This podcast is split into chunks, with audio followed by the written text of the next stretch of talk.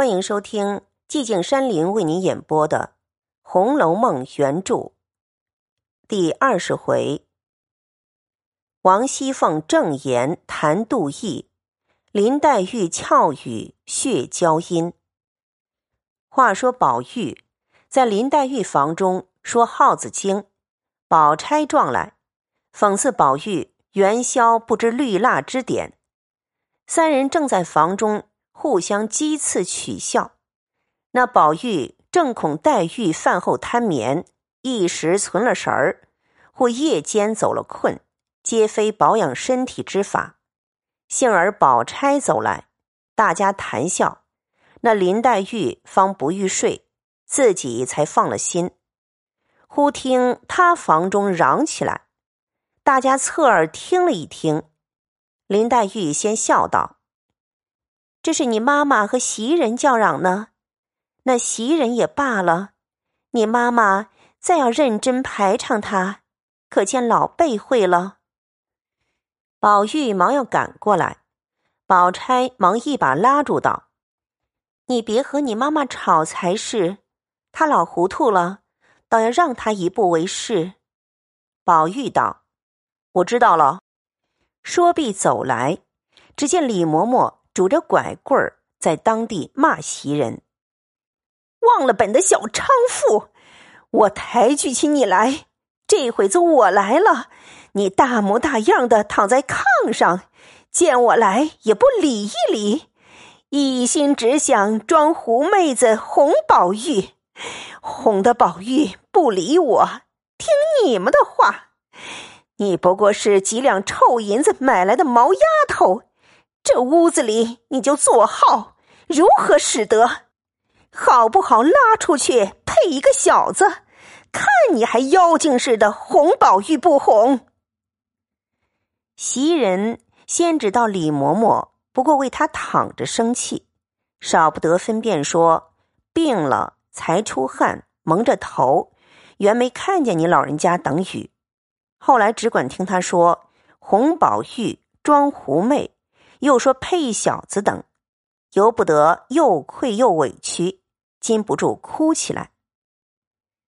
宝玉虽听了这些话，也不好怎样，少不得替袭人分辨病了吃药等话。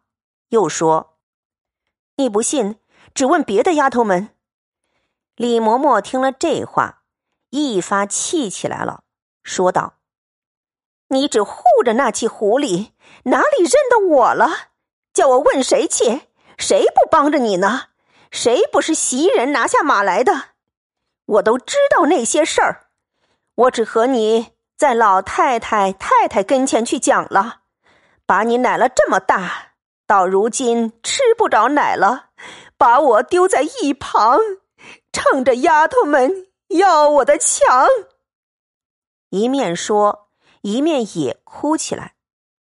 彼时，黛玉、宝钗等也走过来劝说：“妈妈，你老人家担待他们一点子就完了。”李嬷嬷见他二人来了，便拉住素委屈，将当日吃茶欠血出去，与昨日苏老等事唠唠叨叨说个不清。可巧凤姐。正在上房算完输赢账，听得后面高声嚷动，便知是李嬷嬷老病发了，排宣宝玉的人。正值他今儿输了钱，迁怒于人，便连忙赶过来，拉了李嬷嬷，笑道：“好妈妈，别生气，大姐下老太太才喜欢了一日，你是个老人家，别人高升，你还要管他们呢。”难道你反不知道规矩，在这里嚷起来，叫老太太生气不成？你只说谁不好，我替你打他。我家里烧的滚热的野鸡，快来跟我吃酒去。一面说，一面拉着走，又叫风儿替你李奶奶拿着拐棍子，擦眼泪的手帕子。那李嬷嬷脚不沾地儿，跟着凤姐儿走了，一面还说。我也不要这老命了，月杏儿今儿没了规矩，闹一场子，讨个没脸，强如受那娼妇蹄子的气。后面宝钗、黛玉随着，见凤姐儿这般，都拍手笑道：“亏这一阵风来，把个老婆子粗了去了。”宝玉点头叹道：“这又不知是哪里的账，只见软的排宣。昨儿又不知是哪个姑娘得罪了，尚在他账上。”一句未了，晴雯在旁笑道。哼，谁又不疯了？得罪他做什么？便得罪了他，就有本事承认，不犯着带累别人。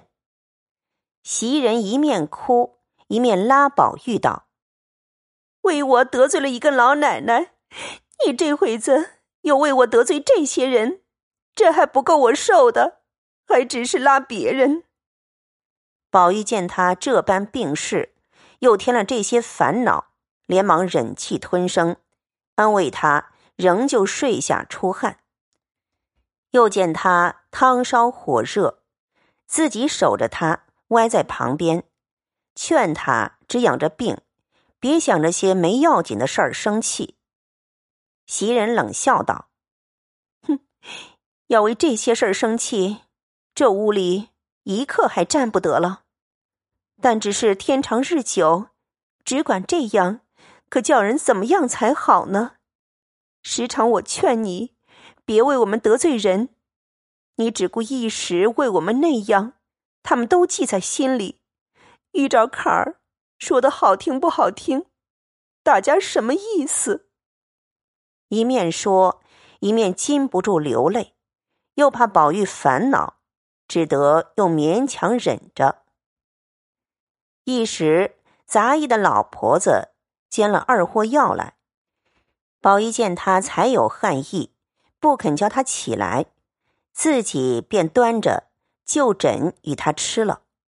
几面小丫头子们铺炕，袭人道：“你吃饭不吃饭，到底儿老太太太太跟前坐一会子，和姑娘们玩一会子再回来，我就静静的躺一躺也好。”宝玉听说。只得替他去了簪环，看他躺下，自往上房来，同贾母吃毕饭。贾母犹豫同那几个老管家嬷嬷斗牌解闷。宝玉记着袭人，便回至房中，见袭人蒙蒙睡去，自己要睡。天气尚早，彼时晴雯、启宪、秋纹、碧痕都寻热闹。找鸳鸯、琥珀等耍戏去了，独见麝月一个人在外间房里灯下磨骨牌。宝玉笑问道：“你怎不同他们玩去？”麝月道：“没有钱。”宝玉道：“床底下堆着那么些，还不够你输的。”麝月道：“都玩去了，这屋里交给谁呢？”那一个又病了，满屋里上头是灯，地下是火。那些老妈妈子们，老天拔地服侍一天，也该叫他们歇歇。小丫头子们也是服侍了一天，这会子还不叫他们玩玩去？所以让他们都去吧，我在这里看着。宝玉听了这话，公然又是一个袭人。因笑道：“我在这里坐着，你放心去吧。”麝月道：“你既在这里，越发不用去了。咱们两个说话玩笑，岂不好？”宝玉笑道：“咱两个做什么呢？怪没意思的。也罢了。早上你说头痒，这会子没什么事儿，我替你避头吧。”麝月听了，便道。就是这样，说着，将文具镜匣搬来，卸去钗串，打开头发。宝玉拿了篦子，替他一一的梳篦，只篦了三五下，只见晴雯忙忙走进来取钱，一见了他两个，便冷笑道：“哦，交杯盏还没吃，倒上头了。”宝玉笑道：“你来，我也替你避一避。”晴雯道：“我没那么大福。”说着，拿了钱便摔帘子出去了。宝玉在麝月身后，麝月对镜，二人在镜内相视。宝玉便向镜内笑道：“满屋里就只是他磨牙。”麝月听说，忙向镜中摆手。宝玉会意，忽听“呼”一声帘子响，晴雯又跑进来问道：“我怎么磨牙了？咱们倒得说说。”麝月笑道。你去你的吧！又来问人了。晴雯笑道：“哼，你又护着，你们那瞒神弄鬼的，我都知道。等我捞回本来再说话。”说着，一径出去了。这里宝玉通了头，命麝月悄悄的服侍他睡下，不肯惊动袭人，一宿无话。至次日清晨起来。袭人已是夜间发了汗，觉得轻省了些，只吃些米汤静养。宝玉放了心，因饭后走到薛姨妈这边来闲逛。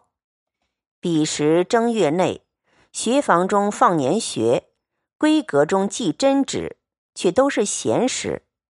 贾环也过来玩，正遇见宝钗、香菱、莺儿三个赶围棋作耍。贾环见了也要玩，宝钗素习看他一如宝玉，并没他意。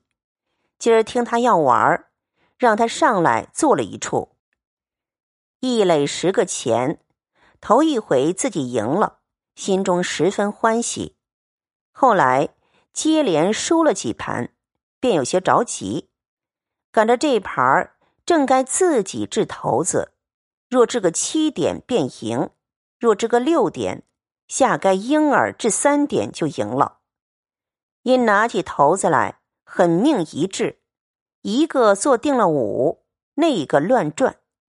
婴儿拍着手只叫幺幺，贾环便瞪着眼六七八混叫，那骰子偏生转出幺来。